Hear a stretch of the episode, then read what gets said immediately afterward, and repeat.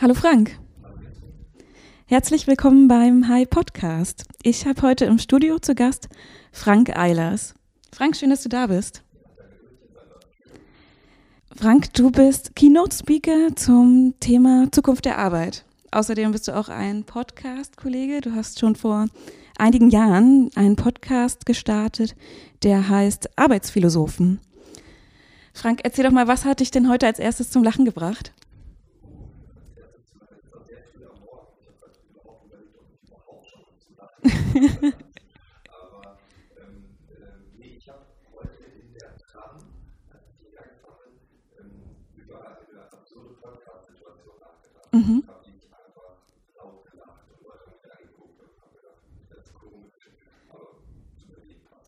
Okay, und kannst du noch kurz erzählen, was das für eine absurde. Äh, okay, lieber nicht. ja, okay. Und was wolltest du denn als Kind mal werden? Möchtest du das mit uns teilen? Müllkippe? Okay. Ja. Ich komme aus Ostfriesland, aus einem kleinen Dorf und äh, am Kanal haben wir gewohnt und dann ist ja, war der Müllwagen mhm. und dann haben zwei Menschen die Mülltonnen genommen und schnell reingekippt. Ja. Und das fand ich als Kind faszinierend. Ja, super.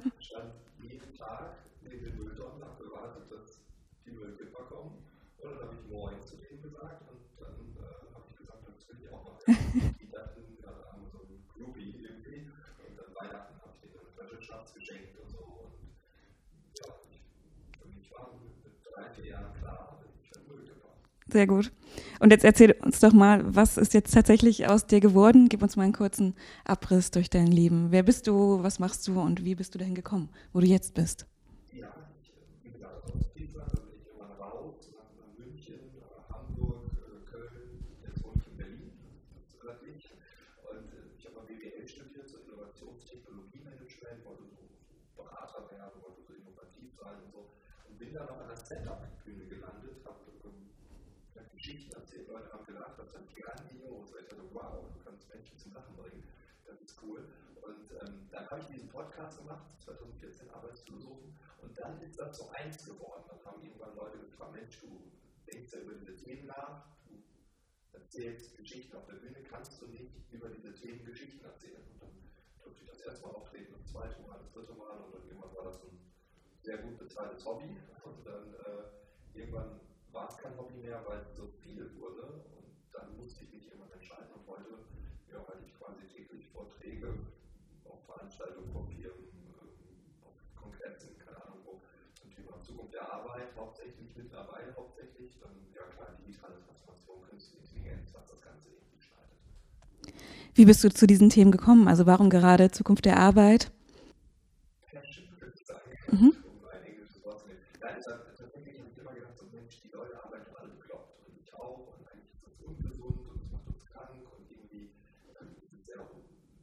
zufriedenstellen, sondern ja, irgendwie muss man auch mal was verändern.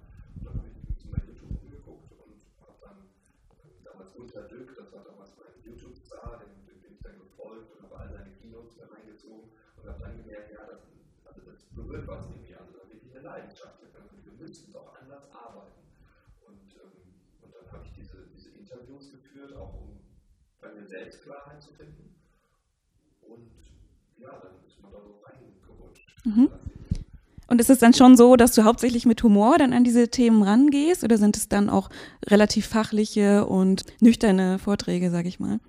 Ganz am Anfang waren sie ganz, äh, ganz nüchtern. Mhm.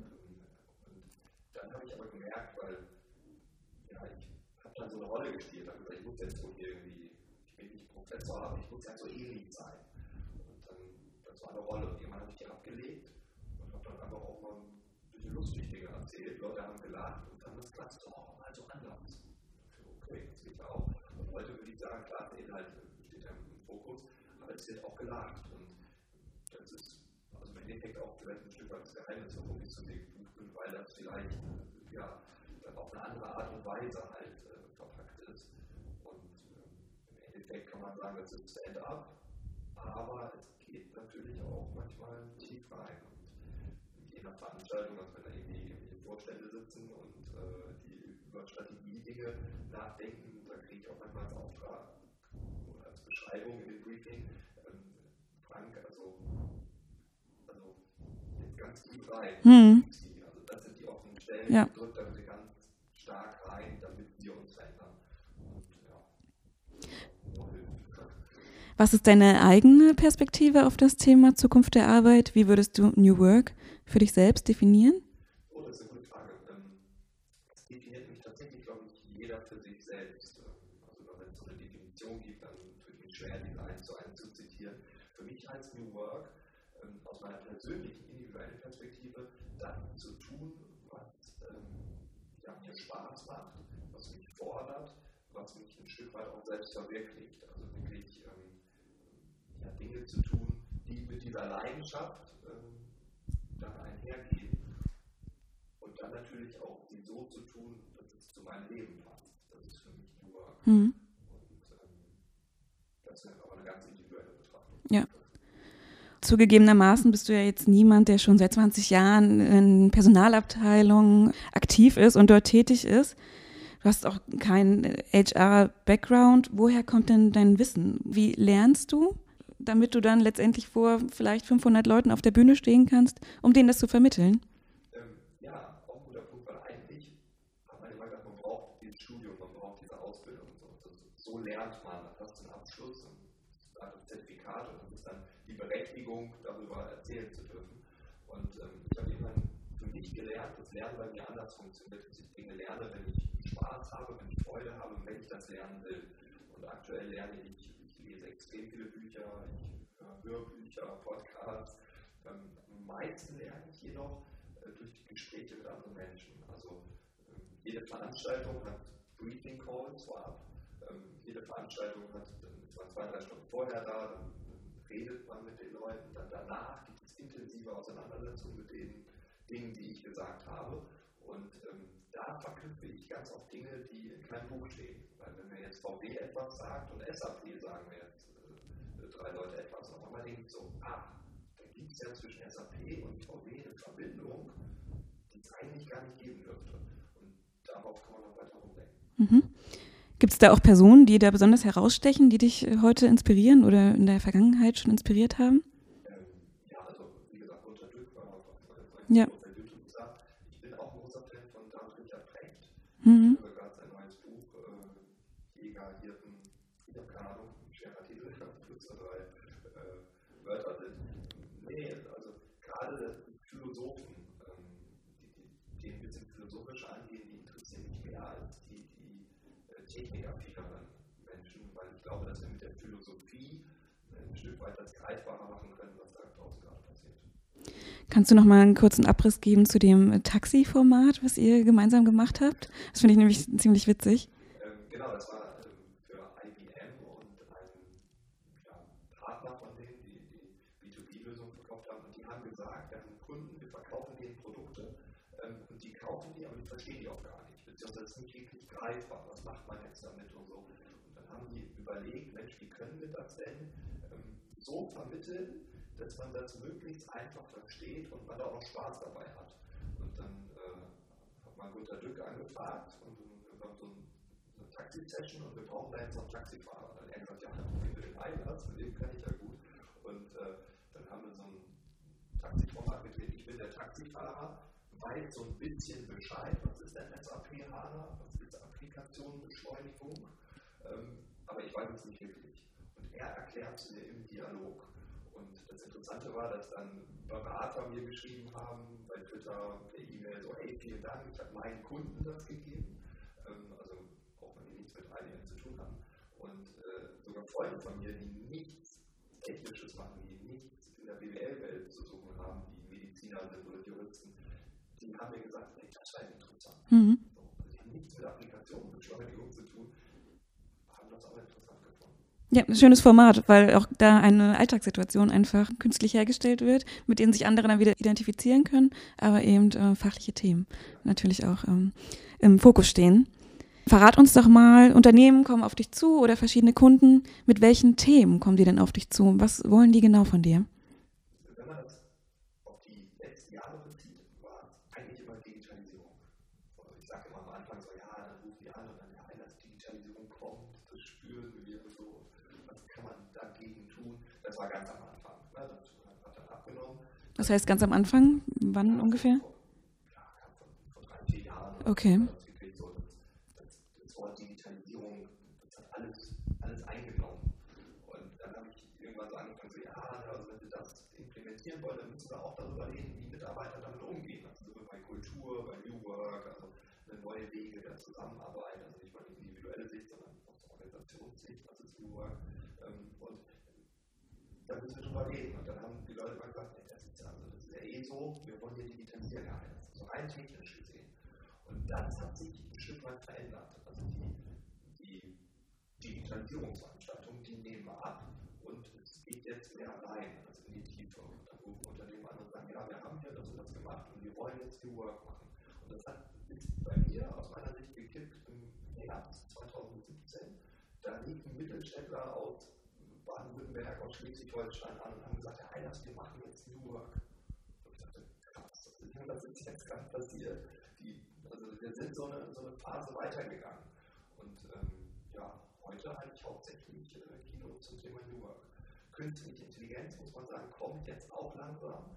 Ähm, das ist aber wirklich in den Kinderschuhen und, und äh, ja, da geht es um, was ist das überhaupt und wie beeinflusst uns das in den nächsten Jahren. Also das ist nicht relevant. New Work aktuell, Zukunft der Arbeit, wie arbeiten wir zusammen, das ist aktuell, glaube ich, das, was viele, viele beschäftigt. Und nun bist du ja als Stand-up-Comedian jemand, der auf der Bühne auch viel improvisieren muss. Würdest du sagen, dass das auch eine Fähigkeit ist für Unternehmen, die die mitbringen müssen, nicht immer alles nur als Routine zu verstehen, sondern eben auch flexibel und agil ähm, handeln zu können? Ich habe hier ein Zitat von dir mitgebracht, was du mal in einem früheren Interview gesagt hast. Fehler machen ist Grundbedingung für den Wandel. Kannst du das nochmal kommentieren?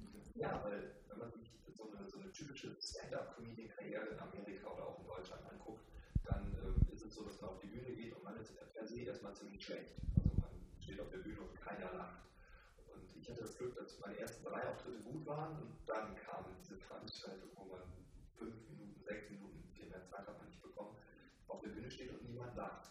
Und dann lernt man, okay, die Geschichte, die ja bei mir im Kopf ziemlich gut ist, die ist jetzt real gesehen ziemlich beschissen und keiner lacht und dann verändert man wieder. Und das macht man immer wieder und immer wieder und dann irgendwann steht man im Quatsch Comedy Club und, und ist der Held des Abends.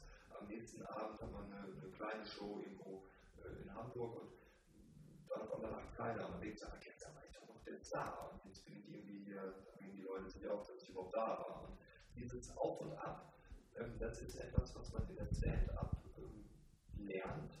Und das ist das, was ich da auch gelernt habe. Und ähm, obwohl ich das nicht mehr mache, also die Stand-up ist ja quasi vorbei, ich lebe das vielleicht noch irgendwie in, den Kino ein Stück weit aus, aber dieses Fehler machen und ausprobieren, ähm, das bringt mich heute noch, weil ähm, die besten Geschichten waren die besten Geschichten, weil ich sie ausprobiert habe. Und nicht, weil sie in meinem Kopf die besten Geschichten waren. Und so gehe ich heute auch an den Vortrag an. Und ja, also, Herr Eilert, sagen Sie bitte was dazu. Und wenn ich da noch nie was darüber erzählt habe, dann mache ich es aber mit einer Selbstverständlichkeit, weil nur so kann ich erfahren, kommt das an, kommt das nicht an. Und das ist in Organisationen leider nicht so häufig es wird oft gesagt, ja, wir dürfen was falsch machen, ne, wir müssen was falsch machen. Wenn man aber mit den Leuten redet, auch wie die miteinander kommunizieren, man klärt das nochmal dreimal ab. Ja, also, hm, Genau, das wäre jetzt nämlich meine nächste Frage gewesen. Wie sind die Reaktionen dann darauf? Wenn du in deinen Vorträgen sagst, hier Leute, macht auch mal Fehler, kann ich mir vorstellen, dass viele sagen, nein, bloß keine Fehler machen.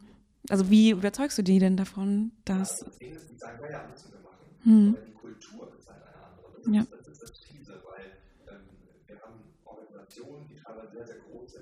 Abhängigkeiten innerhalb dieser Organisation, die die Organisation gar nicht kennt.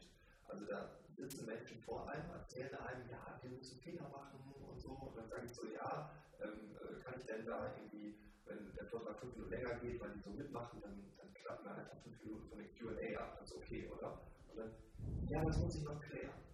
Mhm. Und in diesem einen Satz merkst du, es geht um fünf Minuten. Ich habe insgesamt 90, ich rede eine Stunde und noch genug 25 Minuten Fragen stellen oder 30 Minuten, das muss jetzt niemand mehr entscheiden.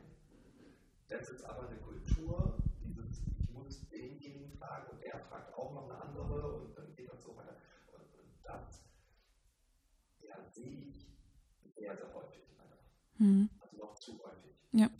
Wird weniger in den letzten Jahren, aber das ist noch sehr häufig zu sehen. Was sind deiner Meinung nach Maßnahmen, um das äh, verändern zu können? Ähm, ja, man muss es ausprobieren. Hier das Gleiche. Wenn wir eine neue Fehlerkultur wollen oder wenn wir, ich sage eigentlich jetzt nicht Fehler haben, sondern wir müssen lernen, dass wir lernen, was funktioniert, was funktioniert nicht. Und an der Welt, die sich immer stärker dreht, wo auf einmal ähm, Mercedes SAP Arbeitsplätze wegnimmt, wo SAP äh, vielleicht äh, Arbeitsplätze von einem Mittelständler in, ne? oder ich weiß gar nicht, haben überhaupt Mittelstand daher, aber doch. Aber, äh, also, also die Grenzen verschwimmen und Menschen arbeiten in verschiedenen Industrien, das heißt die klassische Trennung reicht auch. Da hat es auch einen Effekt, wenn etwas in einer ganz anderen Branche passiert. Und das zu greifen und da hinterherzukommen, das geht nur, wenn wir offen sind und das auszuprobieren. Und ähm, ich sage immer, alle können davon überzeugt sein, es reicht eine Führungskraft, die sagt, nee, wir nicht. Und ähm, da ist die Grundfrage, wie geht man mit denen um? Man hat eigentlich äh, drei Möglichkeiten. Entweder schmeißt man die Person raus und sagt, hier hast du deine Abfindung, tschüss, du passt nicht zu der neuen Kultur. Oder man transformiert diese Person, ähm, das kostet auch ganz viel Geld und ganz viel Energie. Oder man lässt alles so, wie es ist und sagt, naja, kommt die Abteilung dann halt nicht. Aber manchmal äh, kommt es auf einzelne. Und würdest du dann sagen, dass Wandel eher von Führungskräften initiiert werden sollte oder von den Mitarbeitern? Ja, auch gut. Also tendenziell würde ich sagen, wenn oben, wir haben ja noch Hierarchien, bewusst noch, das wird sich verändern, aber wir haben diese Hierarchien und wenn oben jemand sagt, nein, das wollen wir nicht, dann kann das nach unten nicht gelebt werden. Ich habe allerdings auch schon Fälle erlebt, wo Menschen innerhalb einer Organisation auf mittlerer Führungsebene gesagt haben, komm, wir versuchen von innen heraus was zu verändern. Wir ziehen nebenbei Veranstaltungen auf, neben unserer Arbeitszeit. Die Veranstaltung wird aber als Arbeitszeit abgegolten, sonst wird wirklich keiner kommen, das ist auch Kultur. Ähm, und dann versuchen wir ein Stück weit diesen neuen Virus, den wir schon in uns haben, neu zu arbeiten, neu zu denken, eine neue Kultur zu erschaffen, den nach außen zu tragen, in die einzelnen Abteilungen. Und ähm, das sieht man allerdings selten. Also eigentlich muss es von oben unter, zumindest unterstützt werden. Gibt es Themen, wo du selber merkst, dass die Leute Angst haben, wenn es um New Work geht? Also Gibt es da verschiedene Themen, wo die Leute zumachen? Spürst du da Angst oder ähnliche Reaktionen? Also ich rede gerne von, von neuen Menschenbildern und das ist die XY-Theorie McGregor, ähm, dass wir halt immer Menschen als faul ansehen. Menschen wollen nicht arbeiten und so, gibt es Gesetze und Kontrollen und, und darf man sich auch nur in diesen engen Bereichen aufhalten, alles andere könnte zu einer Abmahnung führen und dann, ja, dann arbeitet, macht man eigentlich nur Dienst nach Vorschrift und hat auch keine Lust. Und dann gibt es die Y-Theorie, die besagt, Menschen haben doch Lust und wollen und, und sind fürs Unternehmen und so. Und denen gibt man Freiräume und auf einmal können die sich entfalten. Und ähm, das ist interessant, weil manche Führungskräfte oder auch, auch, Geschäftsführer, die dann sagen, sobald sie ihr Menschenbild verändert hatten, haben sie festgestellt, dass Mitarbeiter, wo sie gesagt haben, die haben nie Ideen, die haben auf einmal Ideen. Und die arbeiten ganz anders. Und das ist etwas, das kriegt man wieder. Ne? Aber auf der anderen Seite habe ich auch schon erlebt, dass Mitarbeiter, die jetzt auf einmal Verantwortung übernehmen sollen, Angst haben, diese Verantwortung zu Weil der 20 Jahre in einer Firma gearbeitet und 20 Jahre lang gab es Zuckerbrot und Peitsche, wenn ich denke, wenn du es falsch machst, böse, ne, dann wird es abgestraft. Das heißt, die haben das Konzept ausgefüllt, aber auch nicht mehr. Und jetzt wird dieses Korsett weggerissen, jetzt darfst du dich frei entfalten, bring Ideen rein, ja, und die trauen dem noch nicht. Und gleichzeitig ist es natürlich auch anstrengend, weil wenn ich jemanden über mir habe, der theoretisch seinen Kopf hinhalten muss, ist das für mich natürlich auch eine komfortable Situation. Und das ist etwas, das habe ich am Anfang gar nicht gesehen, weil ich dachte, das ist doch schön, wenn man alles entscheiden kann und wenn man machen kann und wenn man Verantwortung übernehmen kann. Aber nee, das ist anstrengend. Mhm. Und davor haben auch viele Angst. Und das war so ein neuer Aspekt, der momentan immer mehr so, so hochkommt, ähm, dass wir das halt nie gelernt haben. Wie schafft man es, diese Angst zu nehmen? Ähm, ja, man muss inspirieren und, und motivieren und ich glaube, man muss dranbleiben. Also die Führungskräfte, das wollen, die haben die permanente Aufgabe. Mir neulich mal einer gesagt, hat seit fünf Jahren arbeitet er daran. Und jetzt ist er an dem Punkt, wo er eigentlich mal dachte, nach einem halben Jahr sind wir da. Also der hat nicht locker gelassen. Ich glaube, man muss äh, Kultur, äh, generell so ein Klima, das kann man nicht einfach sagen, okay, wir haben jetzt zwei Jahre ein Projekt und dann ist es vorbei. Sondern das geht erstmal ewig und wird nie enden. Kultur ist etwas, was auch sich immer weiterentwickelt, aber wenn man irgendwo hin will, dann darf man nicht sagen, ich probiere zwar ein halbes Jahr, sondern muss man wirklich alles geben. Mhm. Sonst funktioniert es nicht. Und man muss die, den Leuten immer wieder sagen, hey, es ist nicht schlimm, du hast einen Fehler gemacht und dann es ist okay, weil nur aufgrund dieses Fehlers haben wir Folgendes gelernt. Also ich will, dass du nicht, dass du jeden Monat eine Maschine für eine Million schrottest, ne? das wollen wir nicht, aber du darfst Hast du vielleicht noch eine persönliche Geschichte von jemandem aus dem Publikum, äh, von deinen verschiedenen Vorträgen, was dir so besonders in Erinnerung geblieben ist, wo du vielleicht auch danach noch länger drüber nachgedacht hast? Also er hat ähm, neulich mal ich bei einem, Industrieunternehmen in Produktionshalle und ähm, da die Produktion gestoppt, da wird die Vortrag halten, Verwaltung und die komplette Produktion waren da in den zwei Schichten, also war so Schichtwechseln. Und ähm, der Standortleiter hat mir auch erzählt, dass er halt sehr viele Jahre damit verbracht hat, Entscheidungen zu treffen über Dinge, wo er eigentlich gar keine Ahnung hat, also jetzt mal so drastisch aus, mhm. ne? sondern ähm, da kommen zwei Experten an, erzählen ihm ihre Meinung und er muss dann entscheiden. Und dann hat jemand gesagt, Mensch, aber ihr könnt ja auch entscheiden. Mhm. Also ihr wisst es ja besser als ich.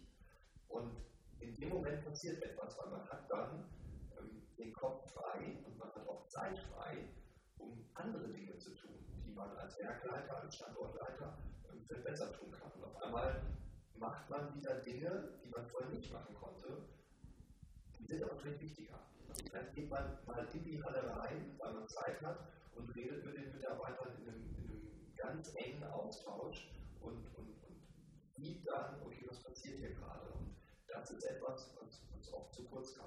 Hm. Und weißt du, das ist ihm das leicht gefallen, diese Entscheidung zu treffen? Das hat ja dann auch immer was damit zu tun, ich gebe jetzt Verantwortung ab. Ja, auf jeden Fall. Das ist, das ist glaube ich, Gesellschaft. Also der hat es gewollt, dass man eine bewusste Entscheidung, weil er gesagt hat, es macht halt Sinn, so zu arbeiten, hat sich mit der Thematik beschäftigt.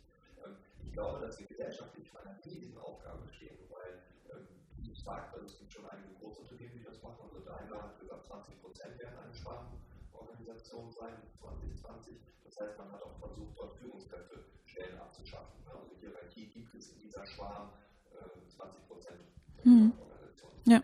Ähm, und das habe ich schon bei mehreren Unternehmen erlebt, dass dann äh, in den Briefings gesagt wurde, ja, in der Islands haben wir nichts über Führungskräfte.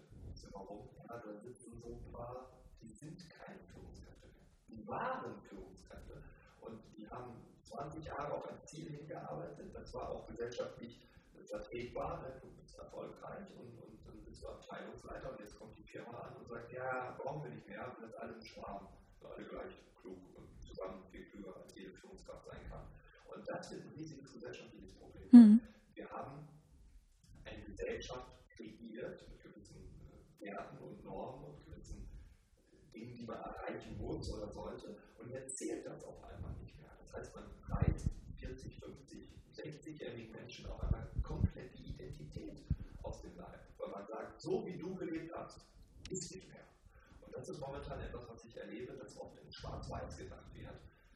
Die Wahrheit liegt aber eigentlich in der Mitte, weil, weil der so gearbeitet hat, jahrelang ist das Unternehmen vielleicht auch so erfolgreich. Das heißt, das muss man auch irgendwie wertschätzen. Nichtsdestotrotz müssen viele Führungskräfte sich darauf einstellen, dass es einen großen Wandel geben wird und dass sie sich selbst massiv wandeln das Wort Führungskraft vielleicht immer weniger bedeuten könnte. Hm, ja, interessant. Was ist denn deine Vision für die Zukunft der Arbeit? Gibt es da Trends, die du für entscheidend hältst?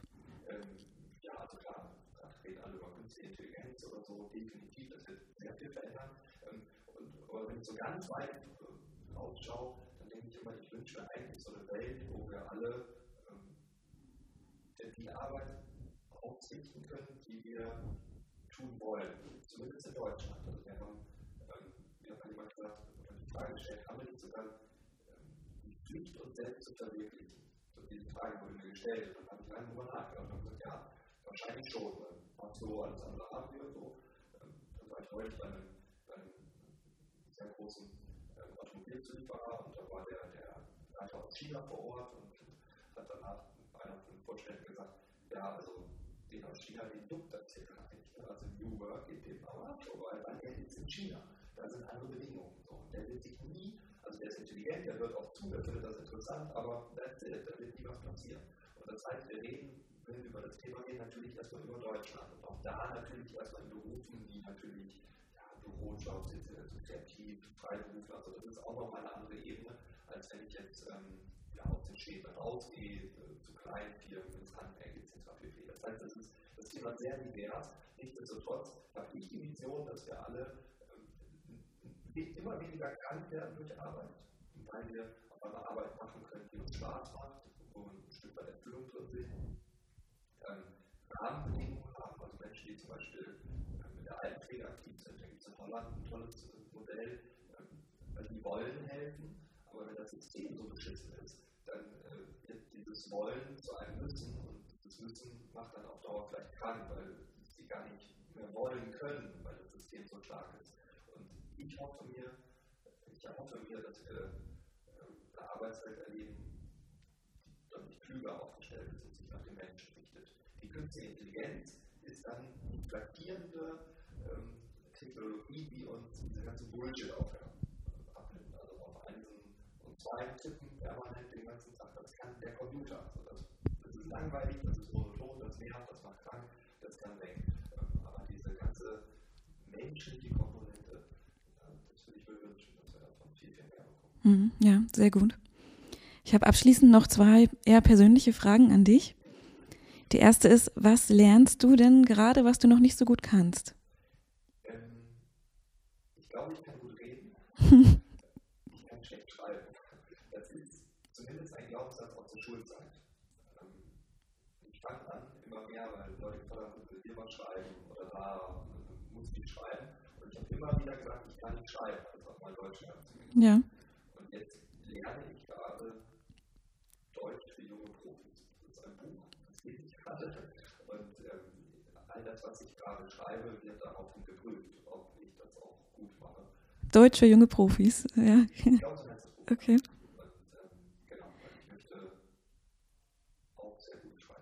Also hast du da auch Lust drauf oder musst du dich zwingen, dann jeden Tag, keine Ahnung, fünf Seiten oder so zu schreiben? Ähm, am Anfang musste ich mich zwingen, mittlerweile macht es mir Spaß, hm? weil ich mittlerweile diesen Glaubenssatz ein Stück weit auf, aufgelöst habe, dass ich nicht schreiben kann. Man schreibt etwas, auf einmal kriegt man richtig gutes Feedback und man merkt man so, Mensch, da haben jetzt zehn Leute mir persönlich eine Nachricht geschrieben und das steht jetzt gegen ein Lehrer aus Anfang 2000er Jahren. Also ja. Vielleicht haben die mehr Recht als der von früher. Mhm. Und was machst du als nächstes? Hast du Pläne für die Zukunft? Gibt es ein anstehendes Projekt? Uh, ja, ich möchte, es gibt sehr viele Ideen. Ähm, ich werde weiter auftreten, das macht mir, aktuell sehr, sehr viel Spaß. Ähm, Podcast macht Spaß und ich möchte aber, das ist so das nächste, ich weiß noch nicht genau, wie ich es mache, es wird wahrscheinlich eine Plattform werden, vielleicht auch mit einem Blog oder so, dass Menschen, die im Büro sitzen, ich oft nicht erreiche durch die Vorträge, aber meistens halt nur für Führungskräfte. Und wenn ich vor normalen äh, Mitarbeitern sprechen darf, dann fehlt mir oft dieses Jahr, was passiert danach. Das finde ich gerade hochgradig spannend, weil man sich eben gesagt hat, die Revolution von innen heraus, den Virus, neue Denken von innen heraus verbreiten. Ich glaube, da ist ganz viel Potenzial. Also ich glaube, wenn wir was verändern wollen, dann geht das aus der Mitte der Gesellschaft, aus der Mitte der Organisation. Ähm, vielleicht sogar noch schneller, als äh, wenn man es mal von Führungskräften macht. Hm. Ja, cool. Frank, vielen, vielen Dank, dass du da warst. Danke für das tolle Gespräch mit dir. Und Ihnen auch vielen Dank fürs Zuhören. Wenn Sie uns schreiben wollen, können Sie das tun unter der E-Mail-Adresse podcast.hi.co. Vielen Dank und bis zum nächsten Mal.